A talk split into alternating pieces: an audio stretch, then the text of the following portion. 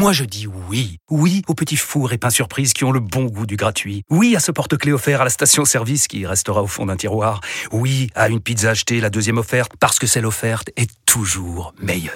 On préfère tous quand c'est gratuit. Chez Skoda, profitez de deux mois de loyer offert sur une sélection de modèles jusqu'au 31 mars. Portes ouvertes ce week-end.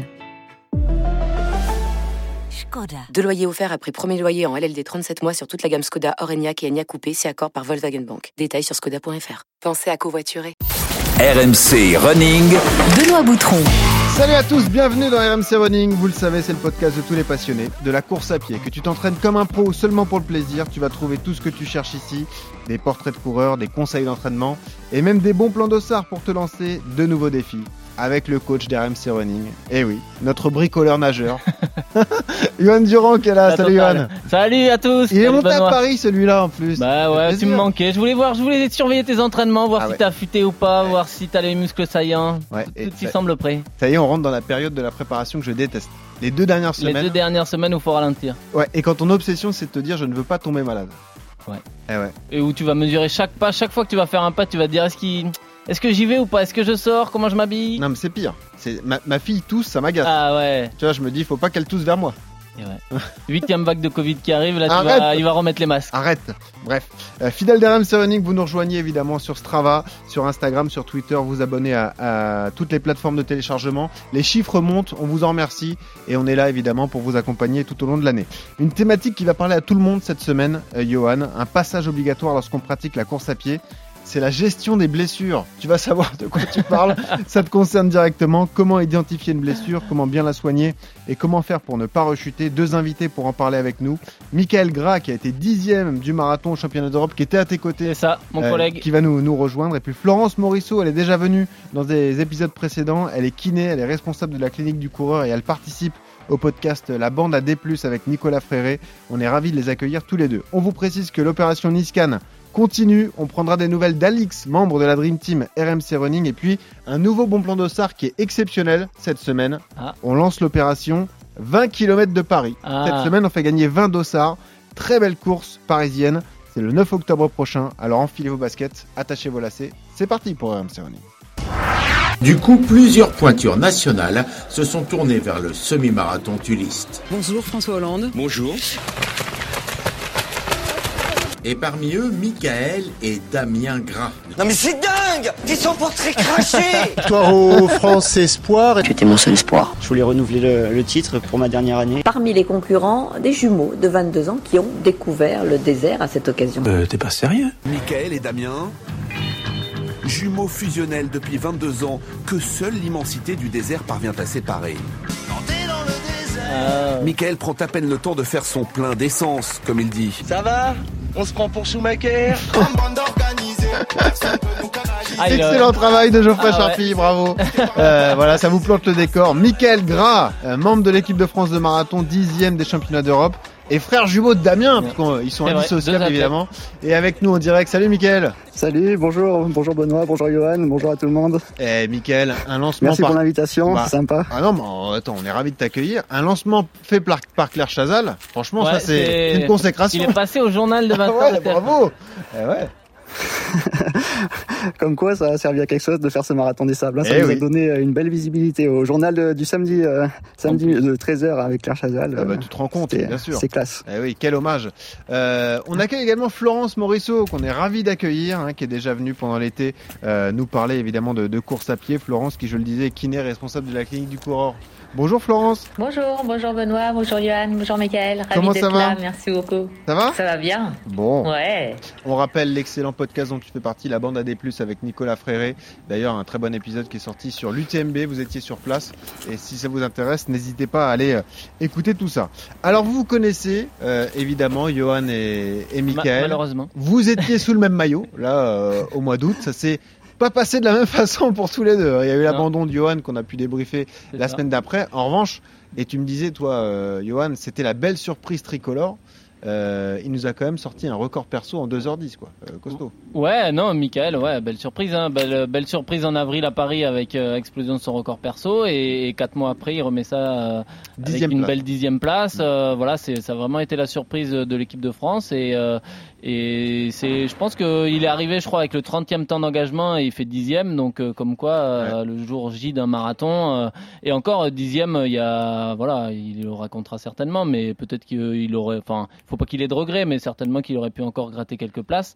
Donc c'est bien et puis ça lui ouvre des potentialités pour les pour les JO comme pour comme pour nous tous. Mhm. Et puis euh, ce qui est bien, c'est qu'on on va parler du sujet les blessures parce que lui comme moi, on a quand même euh, Ah ouais. eu une carrière là ces dernières années un peu compliquée avec euh, avec euh, avec les blessures. ouais. Là, on a deux spécialistes des blessures. Exactement. Ouais. Euh, Est-ce que ça veut dire que c'est le meilleur des, des frères Gras Et bien Bah, meilleur que Damien? Non, non, non, bah Damien, pareil, est blessé malheureusement. Mais ce qui est dingue, c'est que quand l'un perf, l'autre perf, enfin, l'autre perf pas et cha- inversement, c'est chacun nos- chacun et- c'est euh, on- leur Ouais, période. Malheureusement, on a du mal.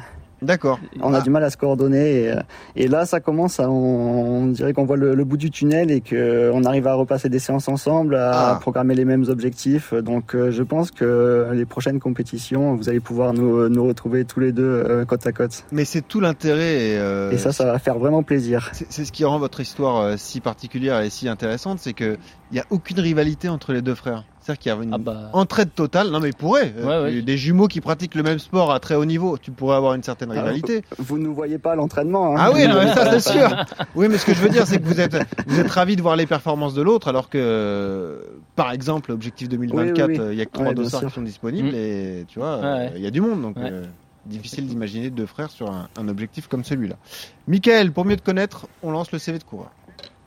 RMC. Le CV de coureur. Alors, tu as quel âge, Michael? Je viens d'avoir 31 ans hier. Ah, bah bon anniversaire en retard. Bah, tu lui as envoyé un message ou pas, Johan? Oh, tu savais pas. Et du coup, c'était l'anniversaire de ton frère, si je réfléchis bien. Eh oui. Eh ouais. Eh oui. Voilà, on partage tout. hein. Ah ouais. Et bah bon anniversaire à vous deux. On savait pas. Et puis euh, bah, j'espère que t'as Merci été gâté. beaucoup. Euh, voilà. Et Oui. tu cours depuis quand alors, Michael? Euh, depuis l'âge de 13-14 ans. Euh, j'ai fait du foot euh, pendant 7 ans. Et après, euh, j'ai été repéré par un entraîneur d'athlétisme et il m'a conseillé d'e- d'essayer les crosses. J'ai j'ai ra- rapidement aimé ça et vu que je gagnais la plupart des compétitions que je faisais au début, j'ai arrêté le foot et pour me consacrer entièrement à l'athlétisme. Bon. Tu, tu cours combien de fois par semaine? Je cours tous les jours et parfois deux fois par jour. Ça représente en moyenne combien de kilomètres Ah, en prépa marathon, euh, au cœur de la prépa marathon, ça, ça monte jusqu'à 160 km, mais je suis pas euh, parmi les marathoniens français celui qui borne le plus. Ouais. Je, je sais que, que ma limite, elle se retrouve autour de 150-160 km, justement par rapport aux blessures, et euh, moi je compense avec beaucoup de vélo à côté. C'est plus méthode Durand que méthode Navarro. Voilà. Plus de Mm. qualité, moins de Exactement, volume. Voilà. ouais. Ouais, je vous connais les mecs à force de vous suivre. Bah, et on sait qu'on est blessé, c'est pareil. euh, Ouais, Mickaël. c'est ça, Ouais, C'est c'est ça, ça c'est quand aussi. t'as la problématique de la blessure, tu, tu le, la- le, man- le manque de course par le vélo. Eh ouais. Est-ce que tu as des, des records perso ou des victoires dont tu es fier, Michael Gras? Euh, ben, mon marathon de Paris, j'en suis très fier. En avril, euh, pour la, la dernière édition du marathon de Paris, en avril 2022, euh, un, record en 2h10 euh, 55. Donc euh, mon ancien chrono, il datait de 2017 à Francfort. Euh, je descends mon chrono de 6 minutes, donc c'est quand même un quand même assez exceptionnel et euh, je suis fier de ma course et, et également de, de ma préparation qui s'est super bien passée avec euh, Jean-François Pontier. Donc euh, ouais, c'était vraiment on pa- passer la ligne d'arrivée avec un chrono comme ça Ah et oui. les sensations que j'ai eues sur la course, c'était super. Ah ouais, quand ça se passe bien, quel bonheur, hein, un marathon comme ça. Euh, Ouais. Quelle sera la prochaine course disputée alors, Michael? Ça sera les 20 km de Paris. ah, Ah. tu y seras bah, Très le bien Le Dossard. 9 octobre, j'y Alors, serai. J'y est-ce qu'on- serai, ouais. Est-ce qu'on peut te mettre un drapeau dans le dos et est-ce que tu peux faire lièvre? Bon, là, faut s'accrocher. Bah, faut- euh, oui, faudra, ça Ah. sera lièvre euh, en, en une heure ou moins. Ah voilà, c'est ça, faut y aller, faut passer Voilà. sous l'heure. Donc euh, forcément, c'est un, un objectif Voilà. irréalisable. Et juste pour terminer, ta séance préférée, Michael? Euh, J'aime bien les, les séances spé marathon avec des allures spécifiques sur des sorties longues. Et voilà. Peu importe Le- les, le les blocs, marathonien. euh, c'est toujours partir, sur une sortie longue, euh, c'est ce qui me fait kiffer. ouais. Et voilà, il a coché la case du bingo. Et voilà, le marathonien, Le marathonien aime la sortie longue. Et voilà, on est donc avec Bah Michael oui, hein. Et cette semaine, on est également avec Florence Morisseau. Reprenons l'histoire de, de Michael avant de passer à la thématique. Donc je le disais, ouais, euh, c'est toi qui l'as dit d'ailleurs, vous étiez baigné dans le sport avec ton frère, donc ton frère jumeau Damien. Vous étiez joueur de foot, comme Johan Durand d'ailleurs, et repéré sur les terrains pour des capacités physiques euh, hors normes. Un coach qui vous repère, qui vous dit vous devriez essayer l'athlétisme, et là ça a matché tout de suite. Hein. C'est ça l'histoire, Michael. Ouais, ouais, on a tout de suite, euh, tout de suite adoré le, ce sport, et puis quand quand tout de suite tu te mets dans un dans un sport que tu sens que c'est fait pour toi, que tu gagnes tout, euh, tu as envie d'aller plus loin et, et de voir euh, jusqu'où tu es capable d'aller. Et puis euh, on avait dès le début des, des rêves de, de, championnats internationaux, de grandes compétitions, donc voilà. Plein de projets. Vous êtes frères jumeaux, vous avez d'énormes capacités tous les deux. Est-ce que vous avez exactement les mêmes qualités ou est-ce que vous avez tout de même deux profils différents? Ah, Globalement, on a la même morphologie, donc non, on a à peu près les mêmes capacités. Damien a toujours été un peu plus fort sur euh, sur le cours quand à l'époque où on faisait des 800, 1500 et 3000 sur piste, il était mieux sur le 800, j'étais mieux sur le 3000 mais ça se jouait à pas grand-chose. D'ailleurs, il a toujours un meilleur record que moi sur le 800. Et euh, je pense que c'est c'est un des seuls des seuls records qu'il a euh, par rapport à moi. Ah, ouais. ah quand même, il y a une petite rivalité, tu vois, je disais en fait il y a de l'entraide mais Oui, bah il y a forcément eh c'est ça. Est-ce que toi, toi qui vois ça de l'extérieur, parce que tu les connais, vous avez partagé le maillot de l'équipe de France, euh, ce côté euh, frère jumeau, cette euh, fusion entre les deux, tu l'as ressenti toi quand tu les as Ouais, bah oui, déjà ça a été très compliqué de les différencier. Euh, je vais être honnête, euh, il m'a fallu pas mal d'années pour essayer de. Il a pas un tatouage Non, bah non, ah, ça serait trop facile. Ah ouais, ouais. Ah, Crois-moi, il, bah, pas, il s'habille pas presque pareil, mais ah. c'est pas loin. Ah, ouais, Même équipementier. Ouais, même équipementier, oh tout pareil, tout pareil, tout pareil. Donc compliqué de les différencier. Mais non, non, après ouais, comme il le disait, ils ont, ils ont les mêmes qualités de, de long, ils ont la même morphologie, ils ont presque un petit peu la même foulée. Donc euh, c'est vrai que c'est difficile de les différencier, mais euh, mais après ouais c'est c'est une force pour eux hein, de pouvoir s'entraîner comme ça à ah deux et de, de se soutenir. Euh, enfin certainement Damien est pas là pour en parler aujourd'hui, mais je pense que là la période qu'il a vécue avec une une opération du tendon d'Achille qui tenu, qui le tient éloigné là de, du haut niveau depuis depuis 5-6 mois, bah de voir son frère parfait doit lui donner envie de revenir pour que ça soit à son tour et et Michael doit être là pour lui. Donc ouais c'est une force. Hein. Est-ce qu'il est arrivé dans votre jeunesse, Michael, que la, la comparaison soit lourde à quoi, que vous soyez systématiquement opposé et que ce soit un peu euh, embêtant entre guillemets. Euh, non, on a toujours euh, vécu ça comme une force d'être euh, d'être frères jumeaux et ça a toujours ça nous a toujours poussé de l'avant et il n'y a jamais eu de, de, négatif par rapport à ça. C'était et puis on, voit bien que Enfin, surtout dans les catégories jeunes, il y avait beaucoup de, de frères jumeaux qui, qui perfaient.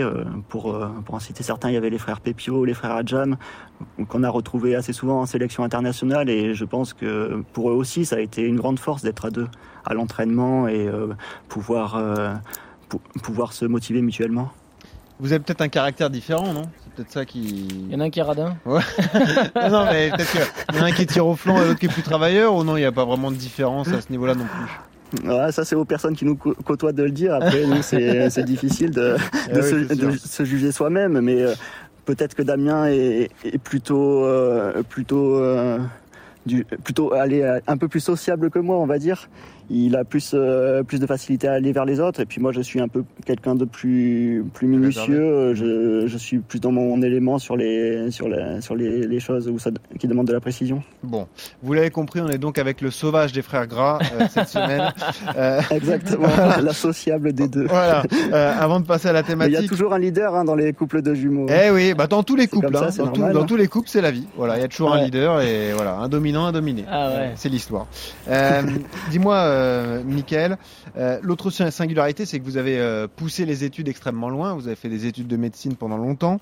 Est-ce que ça vous a entre guillemets aidé justement dans l'apprentissage de cette rigueur et, de, cette façon de, de travailler, de voir les choses, ou est-ce que tu penses que euh, bah, ça a pu vous freiner aussi parce que vous avez passé beaucoup de temps, euh, euh, que ce soit en train de, de, réviser ou même dans les hôpitaux, parce que vous faites des, des études de médecine tous les deux. Donc, comment tu, tu, vois ça, toi, avec du recul? C'est très difficile à dire de savoir si, si le fait d'avoir fait une, une, carrière en athlétisme exclusive sans ce travail à côté, de savoir si ça aurait pu nous amener à un, plus, un meilleur niveau.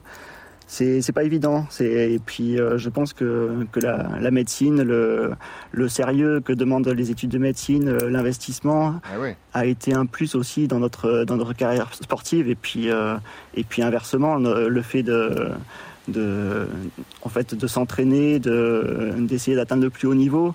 C'est euh, des valeurs, c'est un état d'esprit qu'on a qu'on a pu dont on a pu servir pour nos études en médecine aussi. Bah, on va faire intervenir. Donc, euh, difficile à dire, mais je pense que je pense, je, pense que que le que, le, travail euh, nous, nous limite un peu aussi au niveau de, la- de la récupération. On a on a pas mal de temps pour euh, pour s'entraîner. Va, On arrive à, à caler nos entraînements euh, depuis le depuis le temps qu'on qu'on gère les deux euh, de front. On sait on sait s'organiser, mais le, le problème c'est le manque de récupération. Euh, Passer 10 heures par jour à l'hôpital, c'est pas Eh oui. forcément l'idéal pour bien en- encaisser les séances. J'ai même lu une anecdote comme quoi ça vous est arrivé en sortie de garde le soir à 10h du soir d'aller sur une piste fermée en nocturne et de s'envoyer des séries de 400 mètres. Parce que vous avez pas la motivé, hein. Motivé. ouais. Ouais. Ça c'est dingue. Et oui, il y a certains stages qui sont, qui sont plus durs que d'autres euh, dans la médecine. Et moi, j'avais fait un stage en chirurgie viscérale. Et c'est vrai que pour avoir le temps de courir, ben, j'allais au travail en courant. Comme ça, j'étais sûr au moins le, le matin de pouvoir courir un peu. Et euh, bon, nos- les journées, on sait quand elles commencent en chirurgie, mais on sait pas quand elles se terminent. Et ça m'est arrivé de rentrer chez moi en courant à 2 heures du matin après le bloc, euh, ou des fois de pas rentrer du tout pendant 48 heures et de dormir à l'hôpital. Ah ouais. Eh ben, Donc, donnons euh, pas toujours évident de, de, de s'organiser. Tiens, donnons la parole à Florence qui est donc avec nous, Florence Morisseau, donc qui est, qui est kin- kiné et responsable de la clinique du coureur. Euh, Florence, question toute bête, mais est-ce que tu as déjà assuré le suivi comme ça de deux athlètes jumeaux? Est-ce que ça t'est arrivé dans ta carrière? Non, j'avoue que c'est, euh, ça m'est jamais arrivé euh, parce que j'ai pas eu l'occasion. Après, Ouais. je pense que, je crois que il doit y avoir des petits travers dans lesquels faut pas tomber non plus, hein, dans le sens où ça reste quand même deux individus avec euh, des moments de, de vie et de physiologie qui peuvent leur être propres.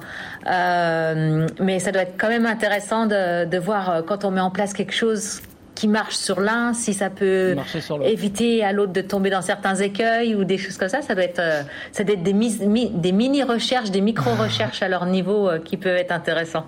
Oui, parce que ça reste deux, at- deux athlètes et deux personnes euh, évidemment euh, singulières, mais est-ce que ça veut dire, euh, Damien, euh, que, que, pardon, Michael, que si Damien a des douleurs au tendon d'Achille, toi tu vas faire attention en te disant, bah finalement on a la même morphologie, ça peut m'arriver aussi. Eh ben, souvent, ça a été un, un critère pour moi pour euh, d'alerte en fait. Ah oui. Et euh, j'étais souvent le, le, le, le- Le té- le deuxième, le, Ah ouais. second à, avoir la, la blessure. Donc c'était un, gros avantage hein, parce que Ah ça ouais. me mettait une petite vision sur sur la, sur l'avenir et, et ça permettait de, de faire euh, plus attention à certaines choses. Et Ah ouais. oui, ben, malheureusement, c'était Damien qui trinquait en premier à chaque fois et moi je, je réussissais à, à passer à côté parce que je m'arrêtais à temps. Tu es en train de nous dire qu'en fait Damien c'est le brouillon en Ouais. fait, C'est ça, on teste des trucs. Voilà, C'est le témoin, c'est la valeur faite. c'est- Ouais, c'est ça, c'est le Mais goûteur. peut-être- Peut-être parce que parce qu'il peut-être parce que son niveau est, est légèrement inférieur et vu qu'on fait toutes les tout- toutes les séances euh, pareilles, et ben il y a un certain Ouais, moment où sur-régime, c'est euh. où c'est lui qui devient limite Ah euh, plus rapidement. Ouais, ça c'est intéressant, Florence. Voilà. Euh, ils sont jumeaux, ils sont évidemment, évidemment différents, mais il y a peut-être quelques similarités euh, euh, dans la morphologie et dans le dans l'organisme. C'est sûr parce qu'il y a forcément cette, cette, euh, cette similarité morphologique et puis cet euh, dénominateur commun aussi autour de la planification de l'entraînement. Donc en fait, les facteurs qui peuvent influencer la blessure qui restent euh, différenciables, ça va être bah, ce à quoi ils sont confrontés dans leur vie familiale, euh, sociale. Mais j'allais dire que tant que même ces facteurs-là sont lissés, on pourrait imaginer qu'ils ont exactement le même potentiel de risque de, de se blesser. Alors c'est vrai que si on imagine que l'un est papa avant l'autre ou, euh, ou que l'un a des contraintes euh, euh, euh, professionnelles un petit peu plus exigeantes que l'autre, qui entraînent un sommeil moins important, à ce moment-là, il peut y avoir des, des singularités euh, dans la prédisposition à se blesser. Mais tant qu'ils ont la même vie, euh, le même entraînement, euh, qui mettent la même essence dans le moteur et qu'ils ont les mêmes dépenses euh, euh, en termes de, en termes de, de planification d'entraînement, on pourrait imaginer qu'on n'est pas loin du copier-coller quand même. Eh ouais, c'est c'est quand même assez dingue, hein. De, voir euh, à quel point ils arrivent à être euh, au haut niveau et à quelques similarités comme ça. S'il y en a un qui a mal quelque part, l'autre qui, Qui est le vigilant, top. il se dit attention, j'ai l'exemple à ne pas suivre, faut, que je- faut que je me méfie. Euh, on le disait, Michael, tu sors d'une magnifique performance, dixième des championnats d'Europe. Euh, L'équipe de France euh, qui a terminé au pied du podium d'ailleurs euh, de- du classement par équipe. Nicolas Navarro a fait cinquième, tu fais deuxième français. On avait parlé d'ailleurs avec Johan euh, euh, une semaine après ce- cette course de, de déroulé de ces championnats d'Europe et, et Johan nous avait dit il y avait des coureurs prudents entre guillemets dont je faisais partie. Johan, tu en Mm. faisais partie, Johan. Et, euh, et tu m'as dit en revanche, ouais, Michael, lui, il, il a pris, c'était une course à risque quoi. Ouais, finalement. ouais. Il, il savait qu'il voulait, il pouvait faire quelque chose. Il a pris les risques. Il a longtemps tenu derrière le groupe de tête, hein, Michael, tu vas pouvoir nous le dire. Et puis après, tu as, fini par un peu cramper, il me semble, mais, mais la performance globale est quand même largement réussie, Michael. Ben, j'ai essayé d'écouter les, les conseils de mon coach en début de course parce qu'on avait, euh, on, enfin, on avait des conditions mé- météo assez difficiles, même si euh, au final, le jour de la course, il, Ouais, il a fait moins chaud, chaud. que prévu. Ouais, ils annonçaient dans autour des 30 degrés, c'est c'est devenu orageux. On a eu 23, mais c'est déjà beaucoup pour un marathon. Et euh, le fait d'avoir une préparation assez assez courte en fait avec euh, avec euh, plusieurs choses que je n'ai pas pu travailler à l'entraînement comme du renforcement musculaire etc j'arrivais un peu dans le dans le flou au niveau des sensations sur la course et mon entraîneur me conseillait d'être prudent. Donc euh, je suis parti quand même un petit peu en retrait. Je suis pas parti aux avant-postes dès le début et puis euh, j'ai pu remonter assez assez rapidement et au semi me retrouver dans le groupe de tête que j'ai accroché jusqu'au 33e kilomètre. Et avec des super sensations physiques et mentales. J'avais vraiment les jambes qui tournaient bien. euh, dans la tête, j'étais j'étais costaud et je pensais même euh, pouvoir euh, pouvoir jouer le, le sprint pour une médaille. hein. Ça, ça me paraissait pas impossible Ah ouais. euh, de, de pouvoir être sur le podium. Et jusqu'au moment où j'ai une première crampe qui est apparue sur sur un ischio du côté droit et et là ça m'a fait ralentir de presque 20-25 secondes. Je suis passé de 3,05 au kilomètre à, à presque 3,30. Donc euh, l'impression de, de continuer en footing, mais pas pouvoir euh, pas pouvoir tenir mon allure à cause de à cause de ces crampes en fait. Et puis bon après par la suite euh, les sensations sont un peu revenues. J'ai pu finir sur du 3,20, du 18 km heure, mais en perdant quand même beaucoup de temps sur le groupe de tête et j'arrive euh, deux minutes derrière. Donc ça, ça c'était très frustrant d'être dans cette dans cet état de en fait de, de lucidité, de forme Eh oui. physique et de pas pouvoir euh, pas pouvoir tenir Parce le groupe à cause à cause de crampes. ouais. Ouais. Là, c'est Mais bon, frustrant ça parce fait partie du jeu. ouais. hein. Je pense que je je suis pas le seul à, à avoir ce problème-là et c'est quelque chose à, à travailler à l'entraînement. C'est c'est comme ça, ça fait partie de la course. Eh bah tiens, ça c'est intéressant d'avoir votre ressenti, parce que ça peut arriver à tous ceux qui nous écoutent, qui sont sur marathon, qui visent un chrono, la crampe à l'ischio. Euh, est-ce qu'elle a, une explication? C'est forcément Bah, le ça manque peut être- d'hydratation Ouais, non, bah non, c'est pas forcément que l'hydratation, fatigue mais c'est ouais, c'est la fatigue musculaire, c'est un manque de renforcement sur euh, sur cette zone-là. Surtout que, enfin, Michael, il le sait puisque ça lui est déjà arrivé à Paris euh, quand il fait Ouais, 2h10. Malgré tout, il, il, il, avait déjà eu ce petit Ouais. souci-là. Donc il sait que ça, c'est Ah. ça peut être une problématique euh, pour aller un peu plus Mm. vite ou si s'il arrive à régler ce problème de crampe, comme il le Ouais. dit, il est au sprint avec les avec avec da- avec euh, avec les premiers. hein. Ah ouais. Donc euh, il sait que lui, ce qu'il doit travailler maintenant sur son prochain marathon, c'est cer- cer- certainement ce renforcement des ischios euh, pour euh, pour éviter ça. Euh, Michael, tu veux un rendez-vous médical avec Florence pour en parler, du coup? Ah oui, ça peut se faire. Florence, est-ce qu'on a une Ouais, explication scientifique? Mais, mais, mais je crois que celle que vous en donnez, elle est juste euh, excellente. hein. Euh, déjà, je- il faut quand même savoir qu'on n'est pas égaux, qu'il y a des gens qui vont être fragiles et qui vont être sujets aux crampes et d'autres qui ne le seront jamais. Euh, ça, ça fait un peu partie euh, bah, de ce, que- ce dont on a hérité. Et comme dans beaucoup de situations, euh, choisir ses parents, c'est quand même vachement important. Et puis... euh, Ah ouais, faut pas se tromper. mais c'est Ah mais, ouais. mais c'est vraiment, On c'est peut vraiment échanger ça. hein. A et puis, euh, bah, ce, euh, ce qui était dit, c'était, c'est, c'est vraiment bien. C'est l'idée, c'est la crampe, ça a rien à voir avec l'hydratation, ça a rien à voir avec le manque de sodium, ça a rien à voir avec euh, tout ce que, toutes les croyances qu'on peut véhiculer. C'est essentiellement de la fatigue de la commande neuromotrice. Donc, en fait, c'est, cette fatigabilité qui, à un moment donné, va faire que le, le système qui permet de dépolariser pour pouvoir contracter et contracter le muscle va être défaillant. Et cette fatigue de la commande motrice va entraîner une absence de capacité à se relâcher du muscle. Donc effectivement, c'est essentiellement l'entraînement qui va permettre de repousser le seuil d'apparition des crampes. Et voilà, pas de regret euh, du coup au niveau de l'hydratation, euh, Michael. Voilà, Non. finalement, au final, Non, non, je pense d'ailleurs que mon hydratation était optimale sur ce marathon et Ah, je suis voilà. entièrement d'accord que c'est un problème euh, de jonction neuromusculaire et que c'est quelque chose qui peut se travailler à l'entraînement sur du renforcement musculaire et, et pourquoi pas potentialiser le renforcement par de, par de l'électrostimulation. J'avais regardé quelques études là-dessus et ça a l'air de, Bon. de fonctionner. Donc euh, une piste, une piste à creuser pour les prochains marathons. Parfait, ça fera 45 euros avec la Tu prise en charge de la carte. Oui, voilà. Puis j'allais dire, sinon tu testes sur ton frère avant de Voilà. commencer. Eh oui, on l'a dit, c'est le brouillon. Il est pas là, on en profite, on lui tape dessus. Voilà, tu testes sur lui et puis après tu verras bien. Hein Bah, je vous dirai. J'ai Euh, essayé, je vous dirai les résultats. Juste avant de passer à la séance, euh, Mickaël, question toute bête, mais quels sont tes, tes objectifs dans les, les semaines, les mois et les années à venir? Est-ce que toi aussi, comme Durand, c'est... Non, il veut retourner au marathon des sables. Ah, peut-être Ça, moi, ça m'arrange. Ah ouais, eh ouais, un concurrent de moins, Un crac concurrent de moins. Michael, enfin les sables et tout, ça t'attire. Ah non, il y a, il y a trop d'enjeux là dans les, dans les prochaines années. Et ouais, donc c'est évidemment Trop- trop de belles choses 2024. à faire euh, sur, sur le marathon. Objectif 2024 Voilà, en tête et, et rien d'autre, Ah, j'imagine. c'est bien. Ouais. Ouais, ouais, comme Johan, exact. objectif 2024, comme, euh, comme beaucoup Ah bah des de- JO à la maison, je pense qu'on euh, est marathoniens tous- tous français. les- il va y avoir, euh, voilà. Il va y il avoir va y du avoir monde. de la concurrence. Ah, il y a une densité exceptionnelle hein, au niveau de l'équipe de France euh, masculine de, de marathon. Et ouais, ça va être un, un beau défi. Alors, on l'a déjà rappelé, mais on peut le rappeler à ceux qui, qui nous découvrent et qui nous écoutent sur cet épisode. Euh, le mode de sélection, il y aura trois coureurs retenus. Il y a une euh, Ouais, a période de chrono à établir qui va s'ouvrir. On n'a pas encore la date d'ailleurs, Johan.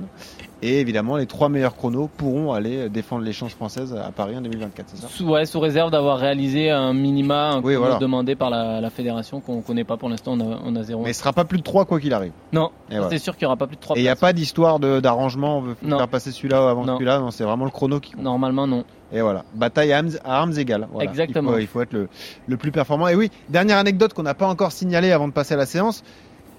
T'es complètement dingue, euh, Michael, parce qu'avec ton frère, euh, tout juste la vingtaine passée, t'es parti sur le marathon des sables avec tes potes de, de ton club de l'époque. C'est là où Florence t'a découvert d'ailleurs, parce que Florence y était aussi Mhm. sur ce marathon des sables, course de 6 jours dont on a déjà parlé. On y a consacré un épisode il y a quelques mois. Et tu termines meilleur français quand même, première participation, tu vas. T'as 22 ans, tu fais meilleur français devant des trailers de haut niveau.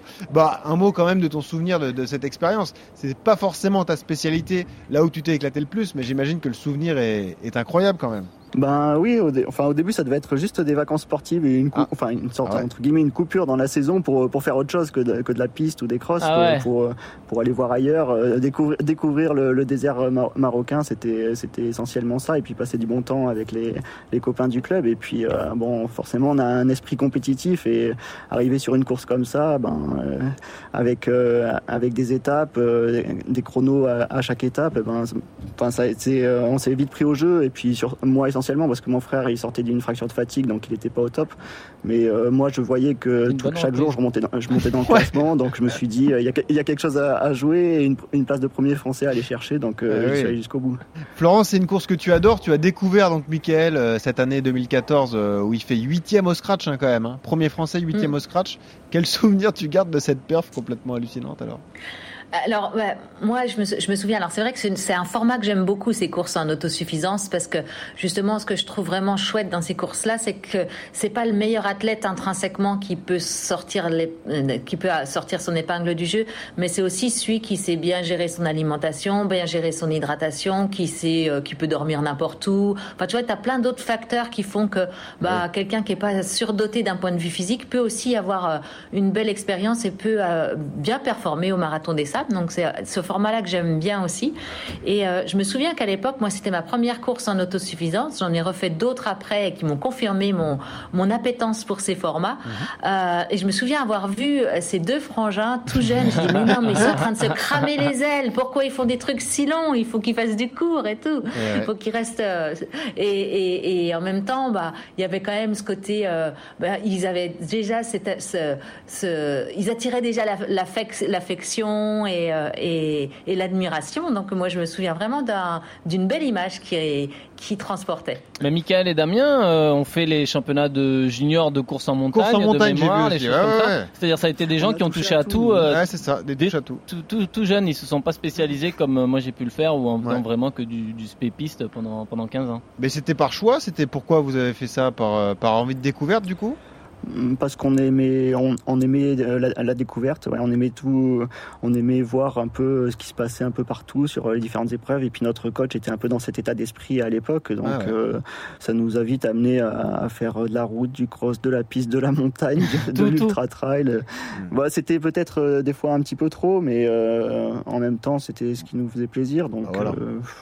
Euh, ça aurait été difficile de se concentrer uniquement sur, sur la piste et je pense qu'on a, ça nous a apporté une belle expérience et notamment pour, pour le marathon. Maintenant, on, on, a, on, a, on a plein de plein d'anecdotes sur, sur certaines courses et des erreurs qu'on a commises et, et c'est des, des choses qu'on va pas reproduire sur le marathon. Et pour conclure, on a rarement vu des gens qui portaient aussi mal leur nom de famille.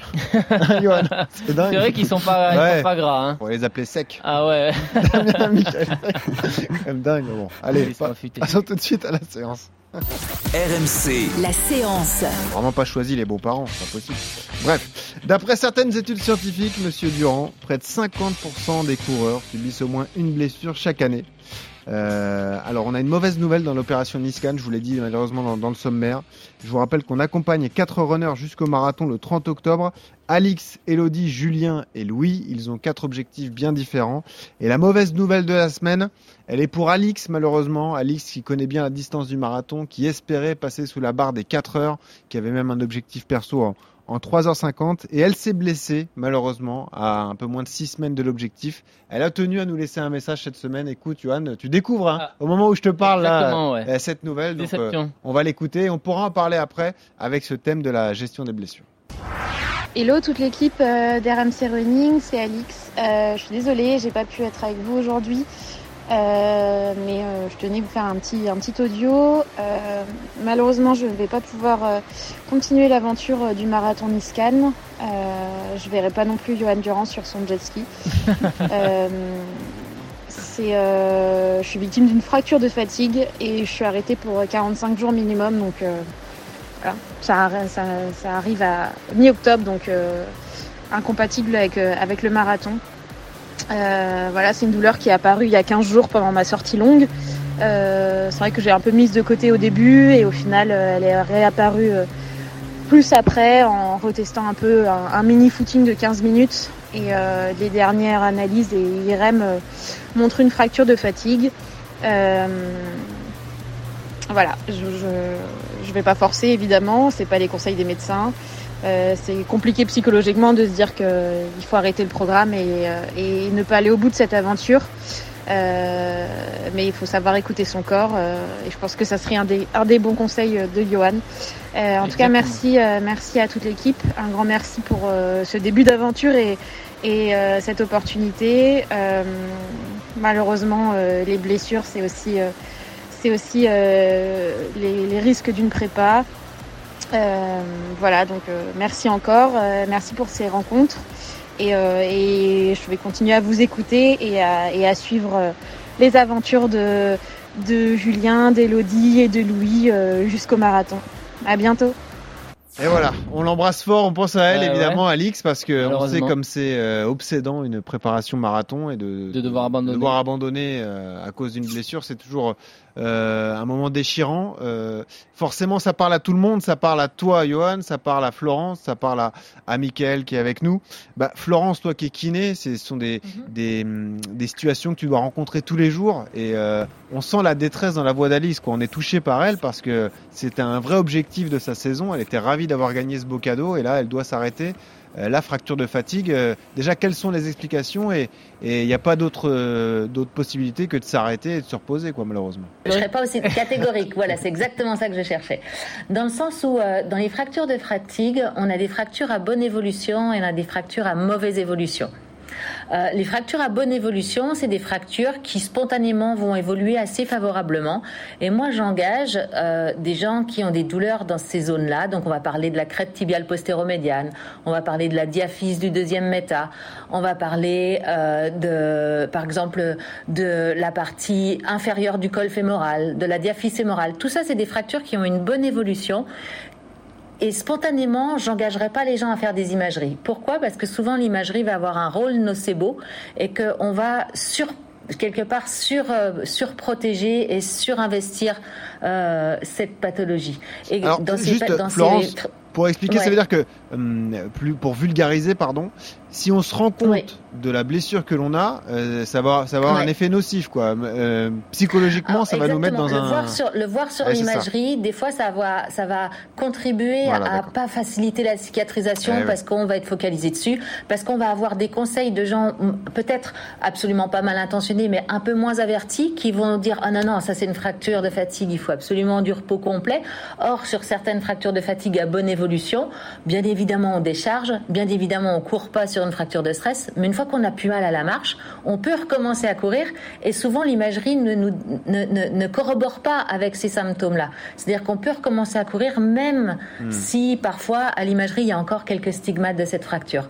Donc pour les fractures à bonne évolution qu'on sait répertorier, je dirais que euh, faut être beaucoup plus symptôme euh, guidé que euh, imagerie guidée. Et puis par contre, pour les fractures à mauvaise évolution, comme euh, la base du deuxième méta, la styloïde du cinquième, euh, la, la, la, la, malléole latérale, etc., bah, là, on va plutôt euh, être assez précautionneux euh, dans euh, le, le- le repos conservateur, euh, on va décharger un- beaucoup plus, on va être euh, plus lent dans la réexposition et effectivement là l'imagerie sera importante parce qu'elle va déterminer une suite de prises en charge différentes. Alors, euh, parlons du ressenti des coureurs de haut niveau, donc Michael et, et Johan qui sont là. Euh, Johan, on, on a suivi ton année qui a été un petit peu délicate liée à ces blessures. Ça avait démarré très fort. Tu avais battu ton record sur 10, je me rappelle, À au Valence. début de l'année, hein, Ouais. c'est ça? Ouais. À 28, Là, tu 15. étais, vraiment en, en pleine Et puis après, les pépins sont arrivés. Euh, déjà, comment tu les as identifiés? Comment tu l'as senti? Et puis, euh, est-ce que tu en souffres toujours? Alors que là, on est euh, quasiment ouais, vers la- l'automne, quoi, la fin de l'année. Non, moi j'avais commencé avec une douleur au, au tendon d'Achille en, en février. Et du coup euh, bah, j'avais une petite douleur comme le l'expliquait Florent, j'avais une petite douleur. Sauf que je me suis dit bon j'ai quand même mon objectif c'est le mois d'août, j'ai le temps euh, cette petite douleur je veux quand même voir euh, ce que j'ai. C'était les Europes, j'étais déjà qualifié. Donc je me suis dit si je dois me soigner c'est maintenant donc je passe une imagerie et là on s'aperçoit que j'ai une fissure de, de 1 cm et demi sur le tendon alors que j'avais euh, à mon sens j'avais mal mais j'avais Ouais. mal à un 2 sur 10 tu vois je pense que si j'avais eu une compétition en avril ou en mai j'aurais largement pu continuer euh, à m'entraîner sur cette douleur là Mais toi alors qui as que déjà eu sur pas le mal papier de- c'était quand même assez sale Toi qui as déjà eu pas mal de douleurs dans cette zone, euh, tout de suite ça t'a alerté, ça Ouais, t'a c'est fait ça. peur Je me suis dit, j'ai pas envie de m'entraîner comme ça pendant trois mois, à galérer. Hmm. C'était une douleur que je connaissais. J'avais le temps parce que mon objectif était, était, était assez éloigné. Donc je me suis dit, je vais me soigner. Hmm. Donc c'est ce que j'ai fait. J'ai fait des injections de, de, de plasma de, PRP dessus.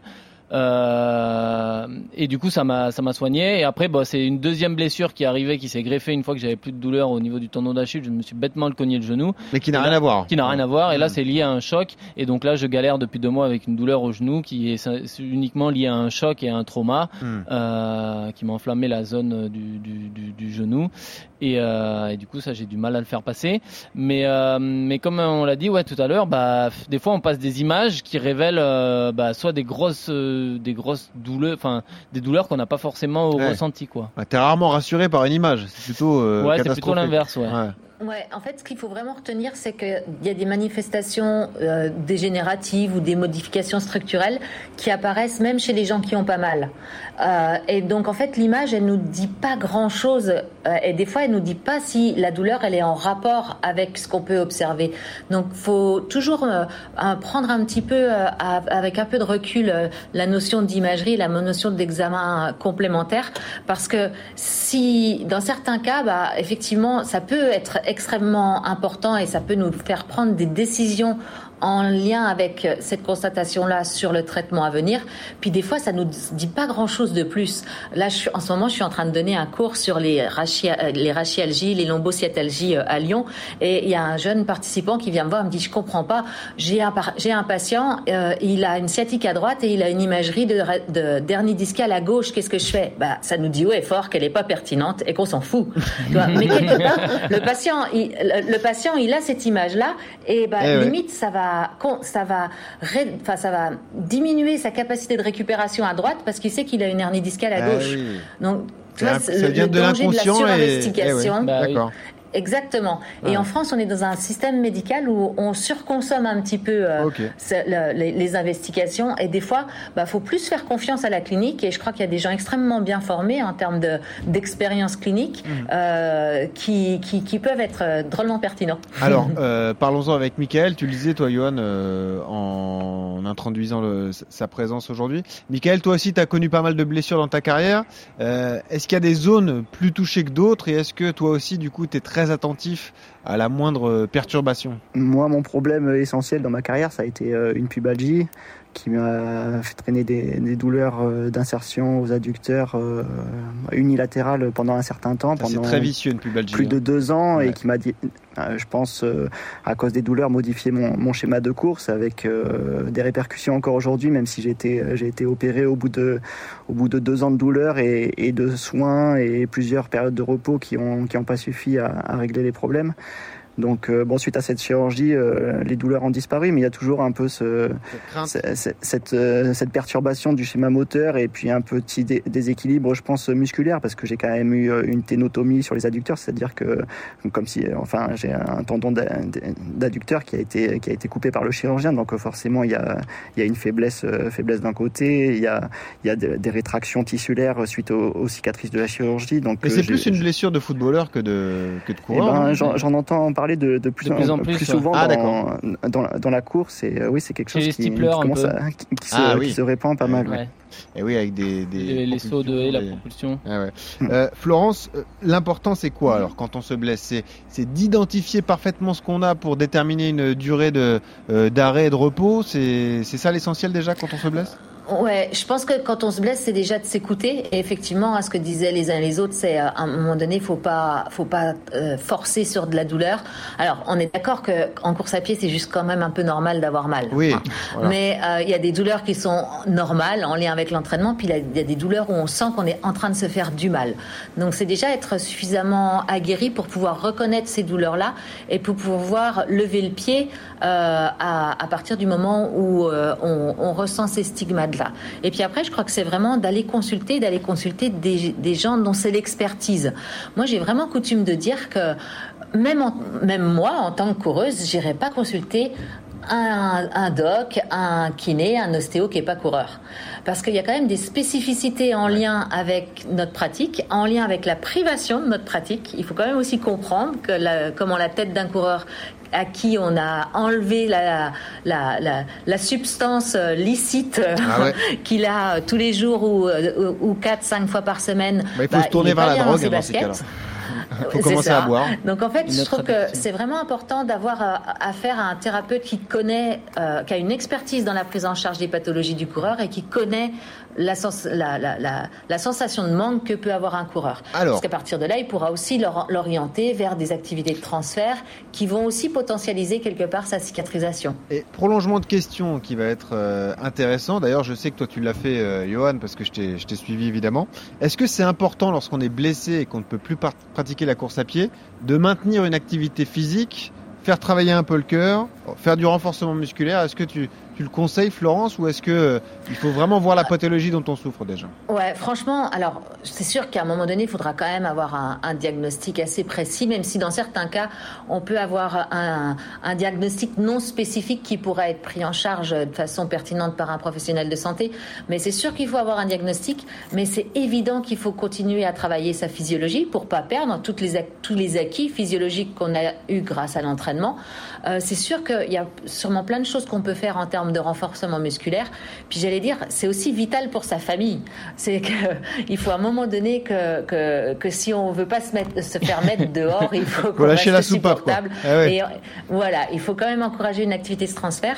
Puis moi, une autre chose à laquelle je crois profondément, c'est que bah, quand on fait du cardio, euh, alors qui n'exacerbe pas la, la, la, blessure, quelque part, on vient aussi alimenter en, en, en fertilisant euh, les processus de la cicatrisation. Hein, c'est un petit peu comme si on mettait de l'engrais sur ce qui va nous aider à cicatriser. Donc, euh, donc certainement, c'est une grosse valeur ajoutée. Parce que typiquement, toi, Johan, tu as pratiqué beaucoup de vélo quand à partir du moment Ouais. où tu t'es blessé. hein. Oui, oui, non, mais bah, après, après c'est parce que j'avais des objectifs euh, euh, à, à court terme ou à moyen terme. Ah, tu que- l'aurais moins fait si tu n'avais pas eu d'objectif, tu penses? Bah, peut-être pendant pendant 15 jours, je serais resté euh, allongé à me dire moins j'en fais, mieux je, mieux je vais me guérir et tout ça. Alors que comme elle l'a dit, c'est peut-être une erreur et que c'est Mhm. sûr que en gardant une activité euh, sans, sans sans créer de traumatisme sur la douleur qu'on a, bah ouais, on, on comme elle l'a dit, on alimente un peu euh, un peu la ré- régé- régénération. Et ouais, non non, bah moi je, je fais les sports portés, le vélo ou la natation, je m'oblige à y aller pour travailler le cardio et pour pas perdre parce que Ouais. en course à pied, on le voit vite, hein, quand on coupe, euh, quand on coupe 15 jours, déjà 15 jours sans faire de, de cardio ou de fractionné, euh, vous repartez pas à zéro, mais pas loin. Ouais, euh, Florence, du coup. Tu sais, la meilleure est. la- Vas-y, vas-y. Pardon. La, la meilleure activité en, en termes d'entraînement de croisée quand on fait de la de- quand on fait de la course à pied et pour euh, continuer à garder ses qualités physiologiques sans sans exacerber la, la, blessure, c'est l'aquajogging. C'est l'activité la plus chiante Ah ouais, qui puisse c'est- exister. Ah, j'ai levé les sourcils, hein, je zéro t'avoue, mais- intérêt. mais, mais en même temps, tu as quand même vraiment des études qui montrent que quand tu as des, des, des athlètes avec, qui avaient fait un, un certain temps sur 5 km, leur PB sur 5 km, à 6 semaines après des séances d'aquajogging, ils restent sur le même PB. Donc c'est quand même, ça prouve que c'est quand même vachement intéressant. Alors que même, euh, je pense que si tu faisais du vélo, tu gardes pas le- la même, la, la- la- le même euh, personnel best sur 5 Ouais, km. pas le même Donc, euh, donc voilà, exactement. Donc l'aquajogging, c'est vraiment top, D'accord. mais c'est vraiment insupportable. Ah ouais. Michael, tu cours dans ta piscine? Ouais, ça m'arrive, hein, c'est euh, c'est vrai. Moi, je, euh, je, je trouve que c'est une activité euh, qui, qui est vraiment bien pour, pour, pour compenser l'absence de course en, période de blessure. Et puis, euh, je pense qu'en fait, euh, ce qui est important dans l'entraînement, c'est de, c'est de varier les activités. Et puis, c'est c'est ça qui peut, qui peut aussi aider à la progression. Ouais, et euh, l'importance de, de la progressivité aussi. On avait déjà Ah, parlé ça, avec ouais. Florence, mais euh, Mhm. ce que tu nous avais dit, Florence, le principal euh, de facteur de, blessure, euh. c'est trop vite, trop haut, trop fort. hein. Je crois que c'était ça. Donc, euh, c'est ça, trop vite, trop fort, trop tôt, ouais, Voilà, c'est exactement. ça. Donc, mais ça, ça, ça revient au même. ouais. Ouais, ouais, Euh, absolument. alors, euh, Et ça vaut dans la reprise post-blessure. Voilà, c'est ce que j'allais dire, là, j'allais en parler, mais juste, est-ce qu'il y a des règles de base? Est-ce qu'on peut se dire que, je sais pas, euh, je fais une sortie, je me fais un claquage musculaire au mollet, est-ce que je peux me dire, bon, bah là, c'est 4 semaines. Voilà, 4 semaines, je fais rien. Ou... Là aussi, ça dépend, euh, chaque individu est différent, euh, Florence. Oui, il y a des règles de base qui sont basées, qui sont faites un petit peu sur euh, des degrés de gravité, par exemple sur une lésion musculaire. Euh, après, il y a quand même aussi des spécificités, et moi j'aime bien citer euh, quand je donne cours euh, Ludovic Lumetz, qui est médecin du Stade Rochelet, donc Ah oui. rien à voir, hein, médecin du Rugby. rugby du Stade Rochelet, si ce n'est que c'est un, c'est un bon coureur, un bon trailer. Et, et du coup, je me souviens que la, la dernière fois que j'avais croisé Ludo, il me disait, moi, le jour où j'ai besoin de me faire faire un PRP, je me fais injecter du sang fidjien, quoi. Euh, ils, ont des, cas- des- ils ont des capacités de cicatrisation Ah ouais. qui sont juste hors normes. Bon, ils sont hors normes tout court, Ah hein, oui, on est mais, d'accord. euh, gabarit de Mais, euh, 140 kilos voilà, qui donc- court 10 secondes au 100 mètres. Ouais, c'est ça. Déjà, C'est ouais. ça. Donc tu vois, tu as quand même des spécificités en lien avec, euh, là encore, hein, avec qui t'es, ta génétique, etc., qui font que certains vont cicatriser vite, certains un petit peu moins vite. Puis tu as l'âge qui joue aussi en ta faveur Ouais. aussi. Euh, plus tu vieillis, moins tu vas bien cicatriser. Euh, t'es- t'es- t'es- ton hygiène de vie, c'est sûr que quelqu'un qui, alors bon, en principe un coureur euh, est pas fumeur, mais quel- ou quelqu'un qui a beaucoup fumé, bah, va très clairement avoir des capacités de cicatrisation très amoindries par rapport à quelqu'un qui, qui a cultivé le cardio et, et- et une hygiène de vie euh, un petit peu plus un petit peu plus rigoureuse. Donc tu as des règles. euh, mais en même temps, tu as beaucoup de, de, de- de mesures et de, de, de personnalisation à, à- à réaliser euh, avec chaque individu. Puis c'est ce qui fait aussi, c'est ce qui rend notre profession géniale, c'est qu'avec Ah chaque bah patient, oui. c'est différent. Bien sûr. Euh, Johan, toi, sportif de haut niveau, euh, qui a connu beaucoup de blessures, mais finalement souvent aux mêmes endroits, souvent le tendon d'Achille.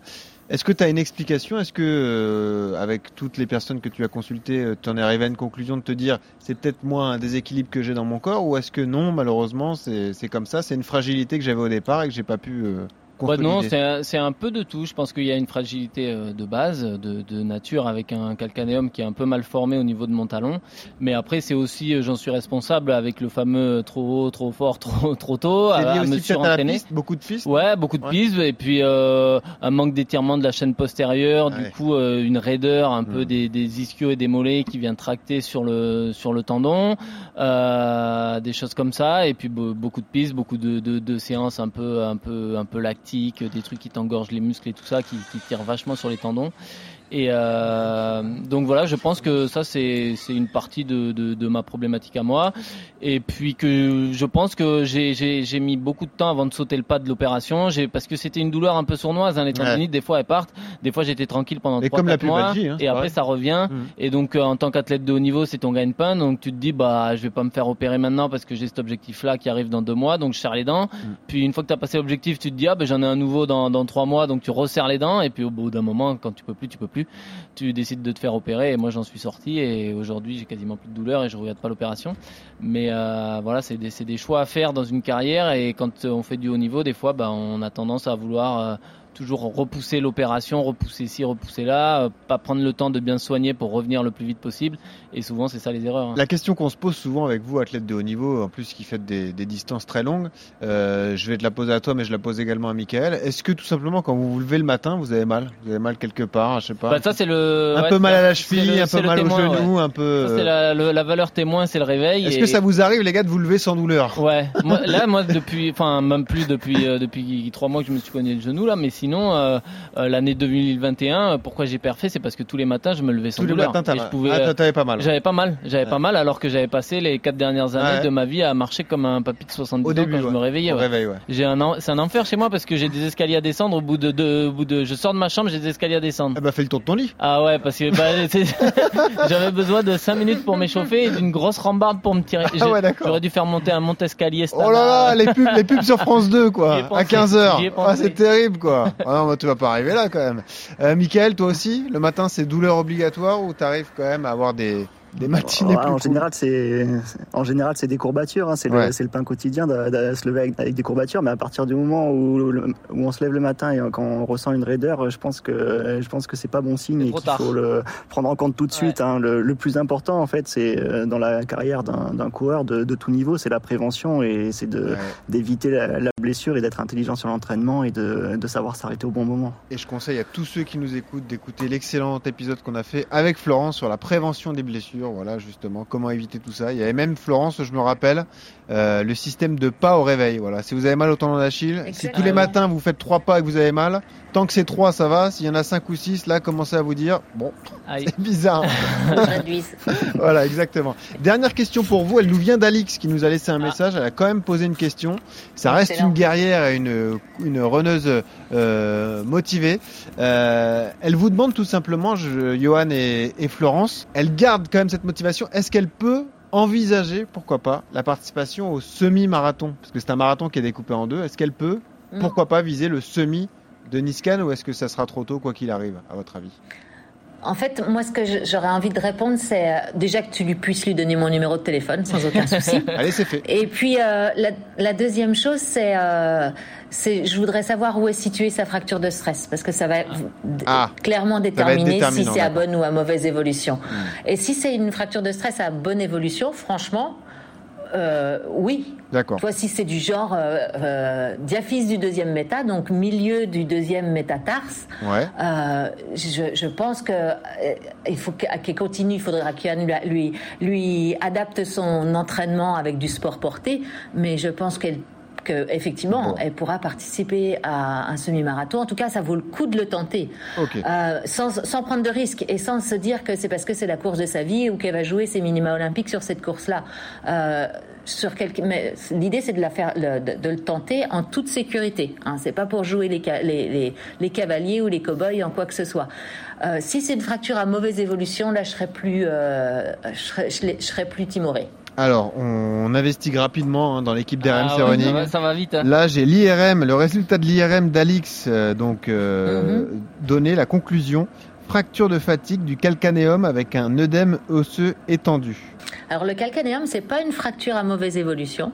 Ah, Euh, le, ah, ah. l'œdème- l'œd- l'œdème osseux est un petit peu plus embêtant parce que c'est une adaptation qui est un petit peu plus lente. Ah.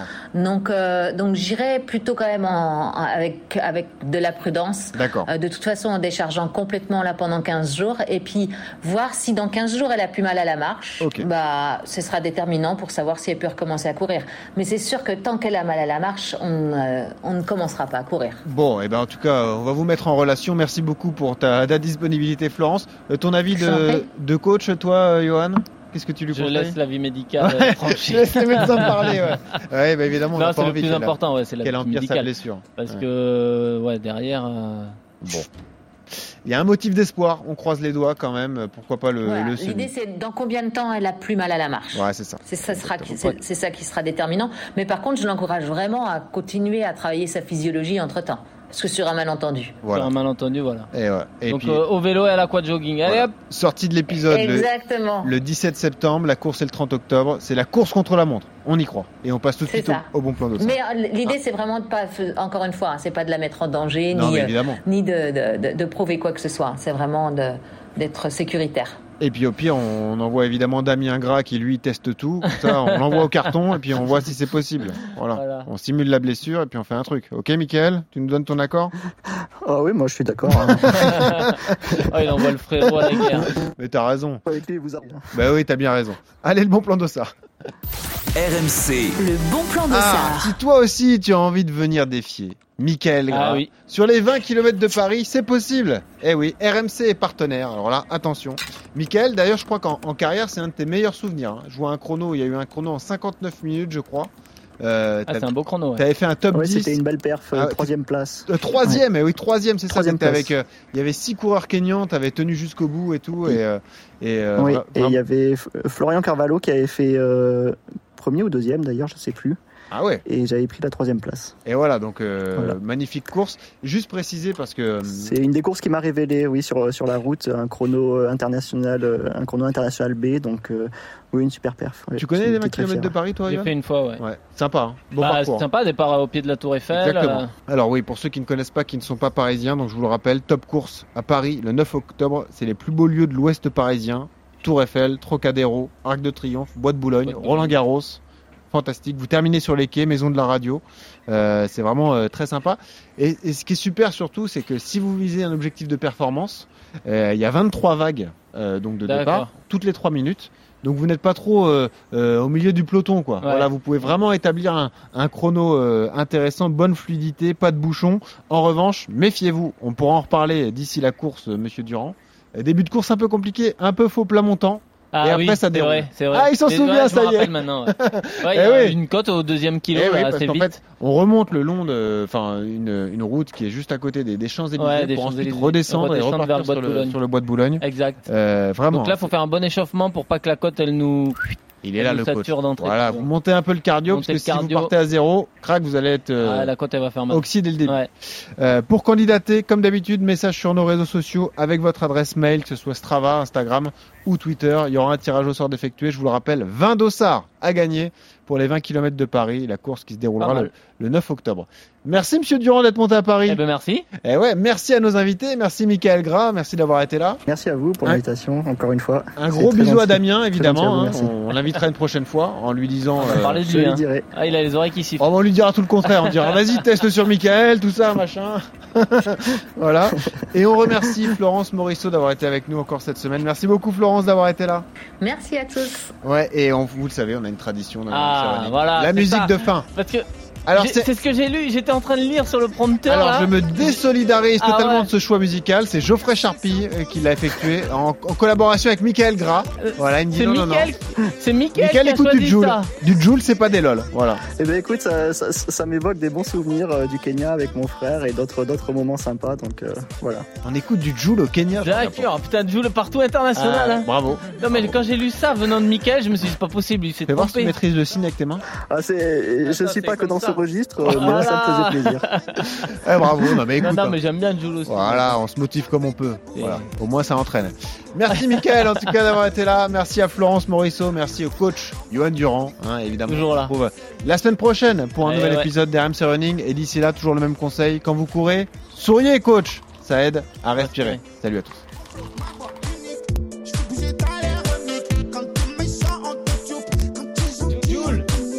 Jules plus gentil.